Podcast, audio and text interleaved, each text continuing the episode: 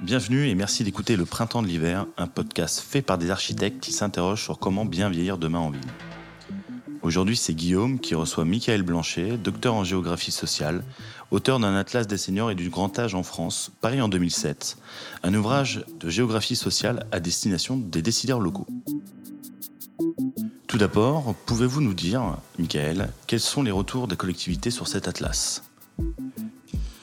En effet, l'un des objectifs de l'Atlas, c'était de s'adresser, bien entendu, au monde académique, étudiant, universitaire, mais aussi aux professionnels et en particulier aux collectivités euh, territoriales, que ce soit les départements, les intercos ou bien même les, euh, communes. Et euh, leur tour est plutôt bon, c'est-à-dire que vis-à-vis des collectivités territoriales, effectivement, notamment les départements en premier lieu, puis Certaines villes euh, ont bien saisi cet ouvrage et ont pu justement l'utiliser euh, à différentes fins. Donc ça reste à dominante urbaine quand on regarde les, euh, collectivités territoriales qui ont pu saisir d'une telle production.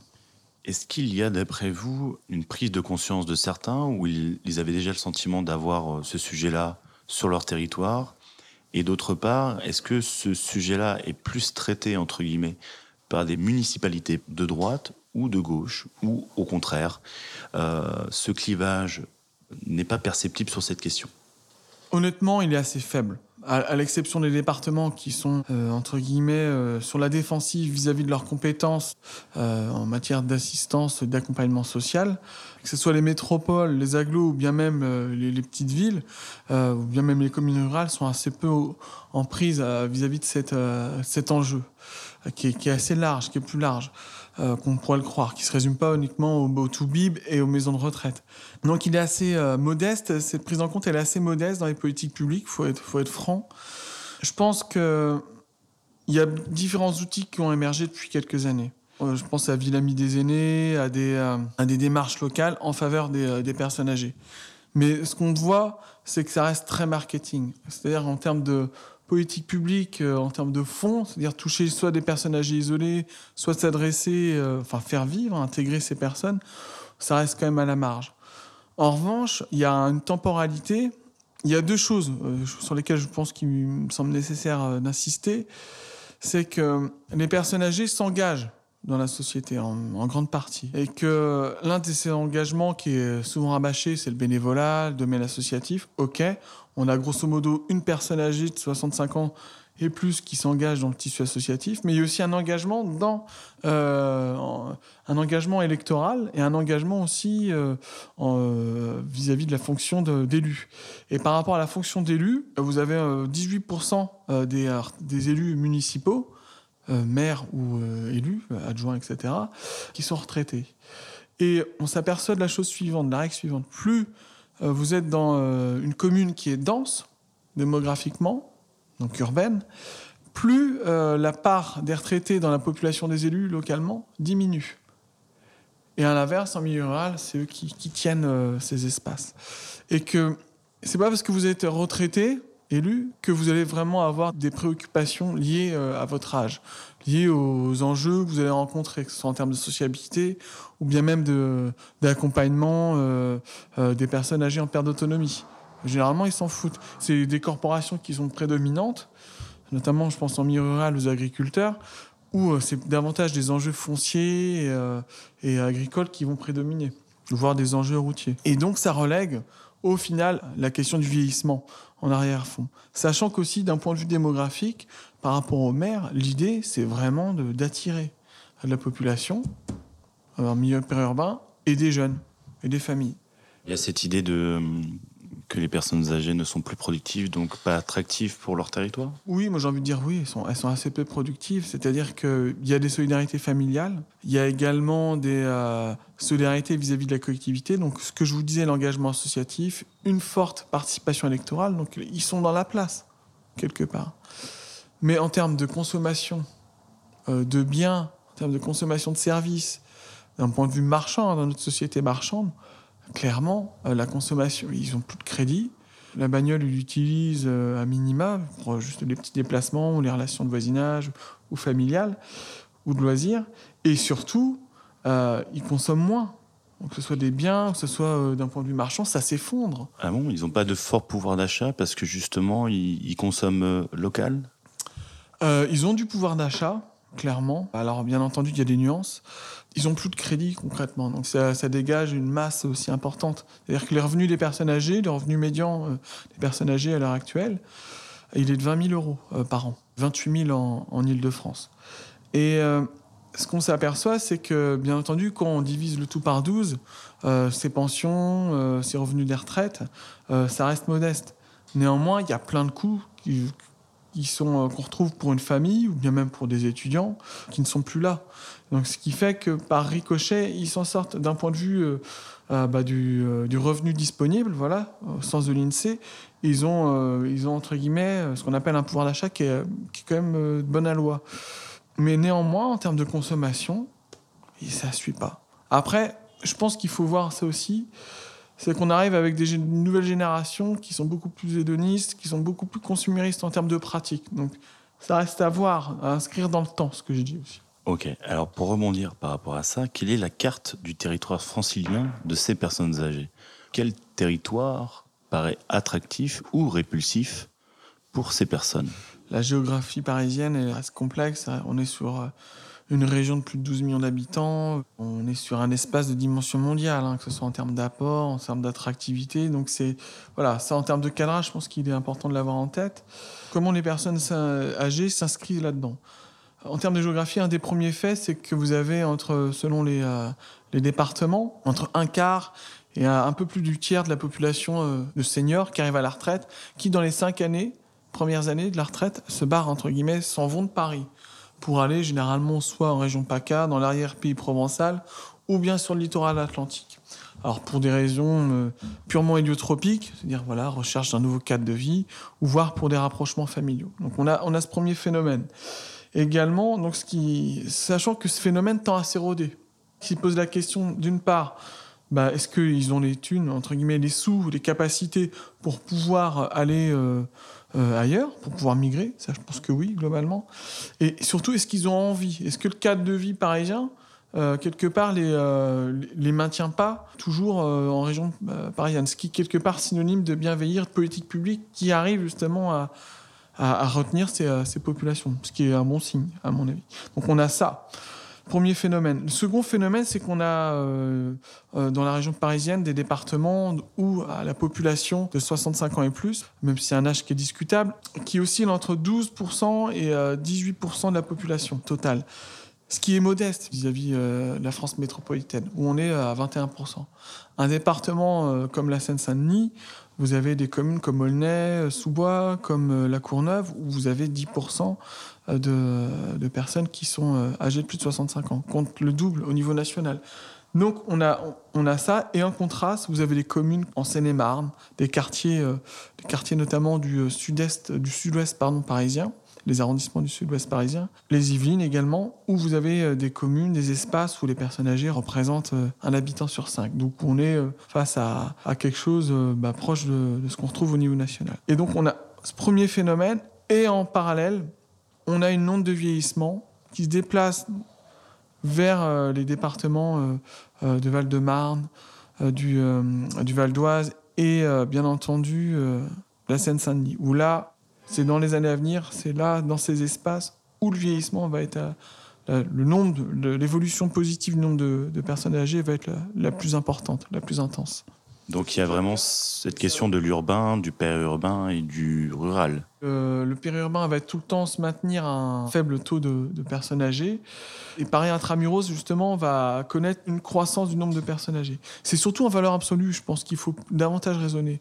Où là, euh, on va avoir des effectifs qui vont euh, quasiment doubler en Seine-Saint-Denis. Donc, ce qui, en termes de politique publique, par rapport aux allocataires, des, bah, la perte d'autonomie, au niveau médical, ce qui va être un, un, gros défi à relever, ça c'est clair. Pareil pour, pour Paris ou d'autres poches urbaines, je pense notamment à l'Essonne et au Val-de-Marne, où là, en termes d'effectifs, on va avoir un nombre de, une croissance extrêmement importante.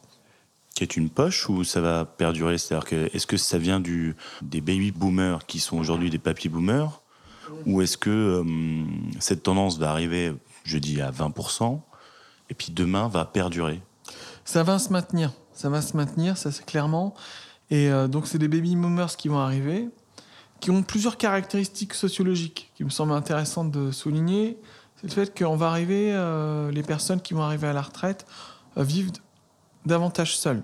30% au niveau national, 31%. Euh, là, euh, sur certaines euh, intercommunalités, certains espaces d'Île-de-France, on est sur du 50%. Donc, et sachant que, en termes dès la retraite, les personnes vivent seules. C'est un mode de vie qui, quel que soit l'âge, est plus fort en ville. Mais ça tend à progresser. Ce qui rime pas forcément avec isolement ni avec quelque chose de, catastrophique d'un point de vue du lien social faut, faut mettre un bémol.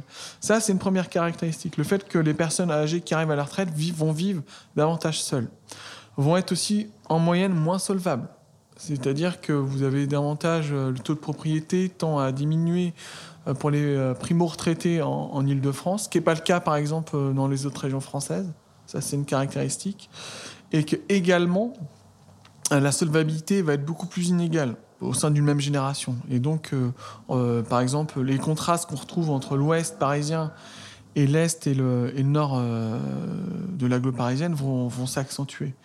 Et le troisième phénomène, ça va être un phénomène culturel. C'est-à-dire que vous avez tout une partie de la population qui est issue de l'immigration, qui va arriver à la retraite, ce qui est déjà le cas, et qui va poser des questions en termes d'accompagnement, que ce soit au niveau familial, mais aussi au niveau de la collectivité. Donc ça, c'est les trois phénomènes majeurs, à mon avis, qui me semblaient euh, intéressants de souligner.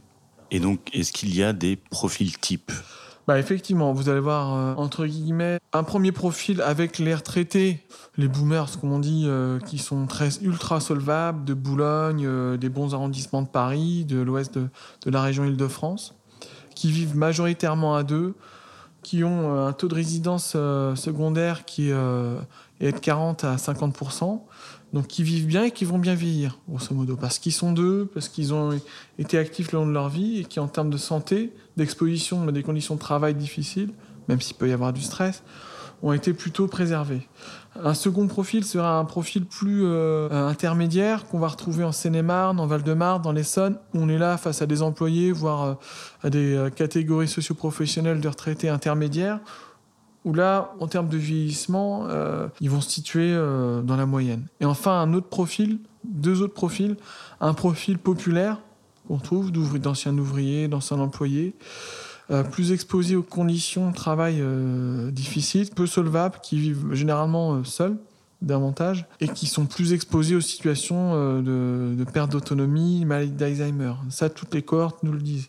Et puis un quatrième profil, qui est un profil immigré, entre guillemets, où là, vous avez, euh, par rapport euh, à la question d'immigration, notamment euh, des, populations d'origine du Maghreb, et surtout d'Afrique subsaharienne, où là, elles sont surreprésentées, elles arrivent à la retraite, et ça va être un quatrième profil qui émerge localement dans les quartiers des politiques de la ville, et qui va être de plus en plus massif en nombre. Et donc, il va bien falloir apporter des réponses à eux directement, mais aussi aux aidants proches. Voilà, entre guillemets, si les quatre profils que, que je distinguerais. Quelle dynamique existe-t-il au niveau du, du, euh, du parcours résidentiel vis-à-vis de ces populations? Alors, il y a un premier fait, je, je, d'abord, euh, je, je, vais l'aborder de manière euh, chronologique, cette question. Euh, un premier fait, c'est-à-dire qu'au niveau du parcours résidentiel des personnes âgées, là, elles se retrouvent, quand on regarde par exemple sur Paris, ou bien même l'agglo parisienne, euh, elles sont, euh, les personnes euh, âgées sont sous-représentées dans les logements les plus petits, ceux de moins de 40 mètres carrés, euh, par rapport à la population totale, et elles sont surreprésentées dans les logements de 80 euh, à 120 mètres carrés. C'est-à-dire que d'un point de vue, on arrive vraiment avec... Alors, on arrive à, des générations qui ont fait leur famille, où les enfants ont quitté, entre guillemets, le, le domicile, et euh, les personnes se retrouvent avec euh, des, logements dont la superficie est, euh, en moyenne supérieure à celle des actifs et celle des familles. Ça, c'est un des paradoxes. Et ça, c'est de manière euh, très on le retrouve de manière très prononcée en ville. C'est-à-dire que des personnes âgées qui vivent en moyenne dans des établissements qui sont plus grands que les familles. Donc, avec par par tête d'habitants euh, des logements euh, avec plus de taille, de superficie en moyenne et plus de, pièces en moyenne. Donc ça, c'est un des, un des paradoxes. Et on le retrouve également dans le parc social. Mais aller dire à une personne qui a élevé ses, ses enfants euh, de se barrer euh, pour trouver euh, un logement, elle va avoir une, voire maximum de chambres. Ça reste toujours très délicat et très sensible. Donc, parce que l'habitat, c'est une question d'identité, d'attachement. C'est voilà, c'est une question qui est, affective. Et à mon avis, on fait bien de pas trop y toucher. Il faut faire attention et être prudent. Donc ça, c'est le premier fait. donc quelque chose qui marche. Par contre, ça se grippe plutôt pour les jeunes générations et ceux qui arrivent, euh, enfin, qui sont sur le marché du travail où euh, euh, les, tensions en matière de logement, d'accès à la propriété, sont, à la location dans les, des espaces qui sont bien desservis, et fortement sous tension. Il y a un bouchon, quoi. Ah, clairement. Puis même, il y a des concurrences avec des, des plateformes de, de logement comme type Airbnb. Donc, ce qui fait que ça se rajoute. Donc j'ai pas étudié la vacance euh, de logement, mais ça, ça pourrait être intéressant sur Paris. Donc il y a ce premier fait. Et ensuite, on en vient donc le vieillissement, et sachant qu'une personne âgée sur, euh, sur 5 de, de, 80 ans et plus euh, est, est, dépendante. Hein. donc globalement, le vieillissement, il se fait de manière plutôt harmonieuse. Néanmoins, pour une partie plus importante, il y a perte d'autonomie, voire maladie. Et par rapport à ça, donc ça suppose euh, des aides techniques au domicile, donc, mais qui peuvent tenir jusqu'à un certain temps. C'est-à-dire que parfois, ça nécessite du H24. Vous avez des déambulations nocturnes, euh, vous avez aussi des aidants qui peuvent être épuisés. Donc, ce qui fait qu'en termes de sécurité, ça peut poser des, gros, gros, gros soucis. Donc, ce qui nécessite euh, soit des adaptations du logement, de la résidence principale, soit une entrée en maison de retraite.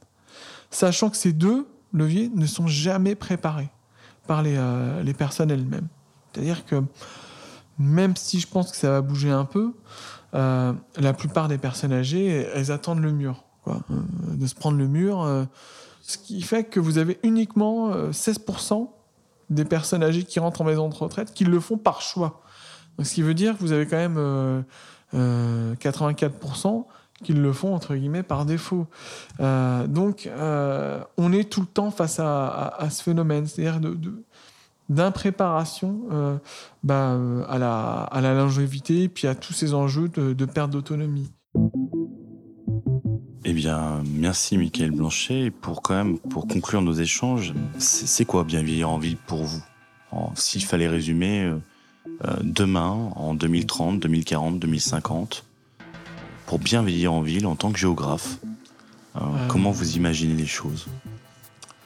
Bien vieillir, euh, avoir un, habitat euh, qui soit un minimum adapté, et puis penser la ville, pas uniquement d'un point de vue du mobilier de l'aménagement physique, c'est-à-dire avec des rampes, des ascenseurs, euh, avec euh, du mobilier urbain adapté, euh, des, transports en commun adaptés, ça, ok, c'est très bien. Il faut, à mon avis, c'est à mon avis une bonne piste pour, pour intégrer les personnes âgées et bien vieillir sur place. Mais c'est pas tout, ça fait pas tout. C'est aussi, à mon avis, poser la question de la répartition des services, des commerces dans l'espace. Et que, bon, alors on est sur Paris, donc là ça va, mais je pense à des villes où euh, on est face à une saturation euh, des commerces en, milieu périurbain, enfin, c'est-à-dire euh, dans les couronnes. Où vous avez une, multitude de zones commerciales qui sont développées. Et c'est là que ça se passe. Les polarités sont là maintenant. Et donc vous avez des retraités qui habitent en ville, dans les centres-bourgs, où il y a moins en moins de commerce, sachant que le commerce joue un rôle prépondérant dans, les, dans le lien social donc qui se retrouvent à nu dans des espaces en déprise, euh, en opposition à des espaces euh, périurbains où là ça se passe, où vous avez les polarités, vous avez des échanges, du lien social.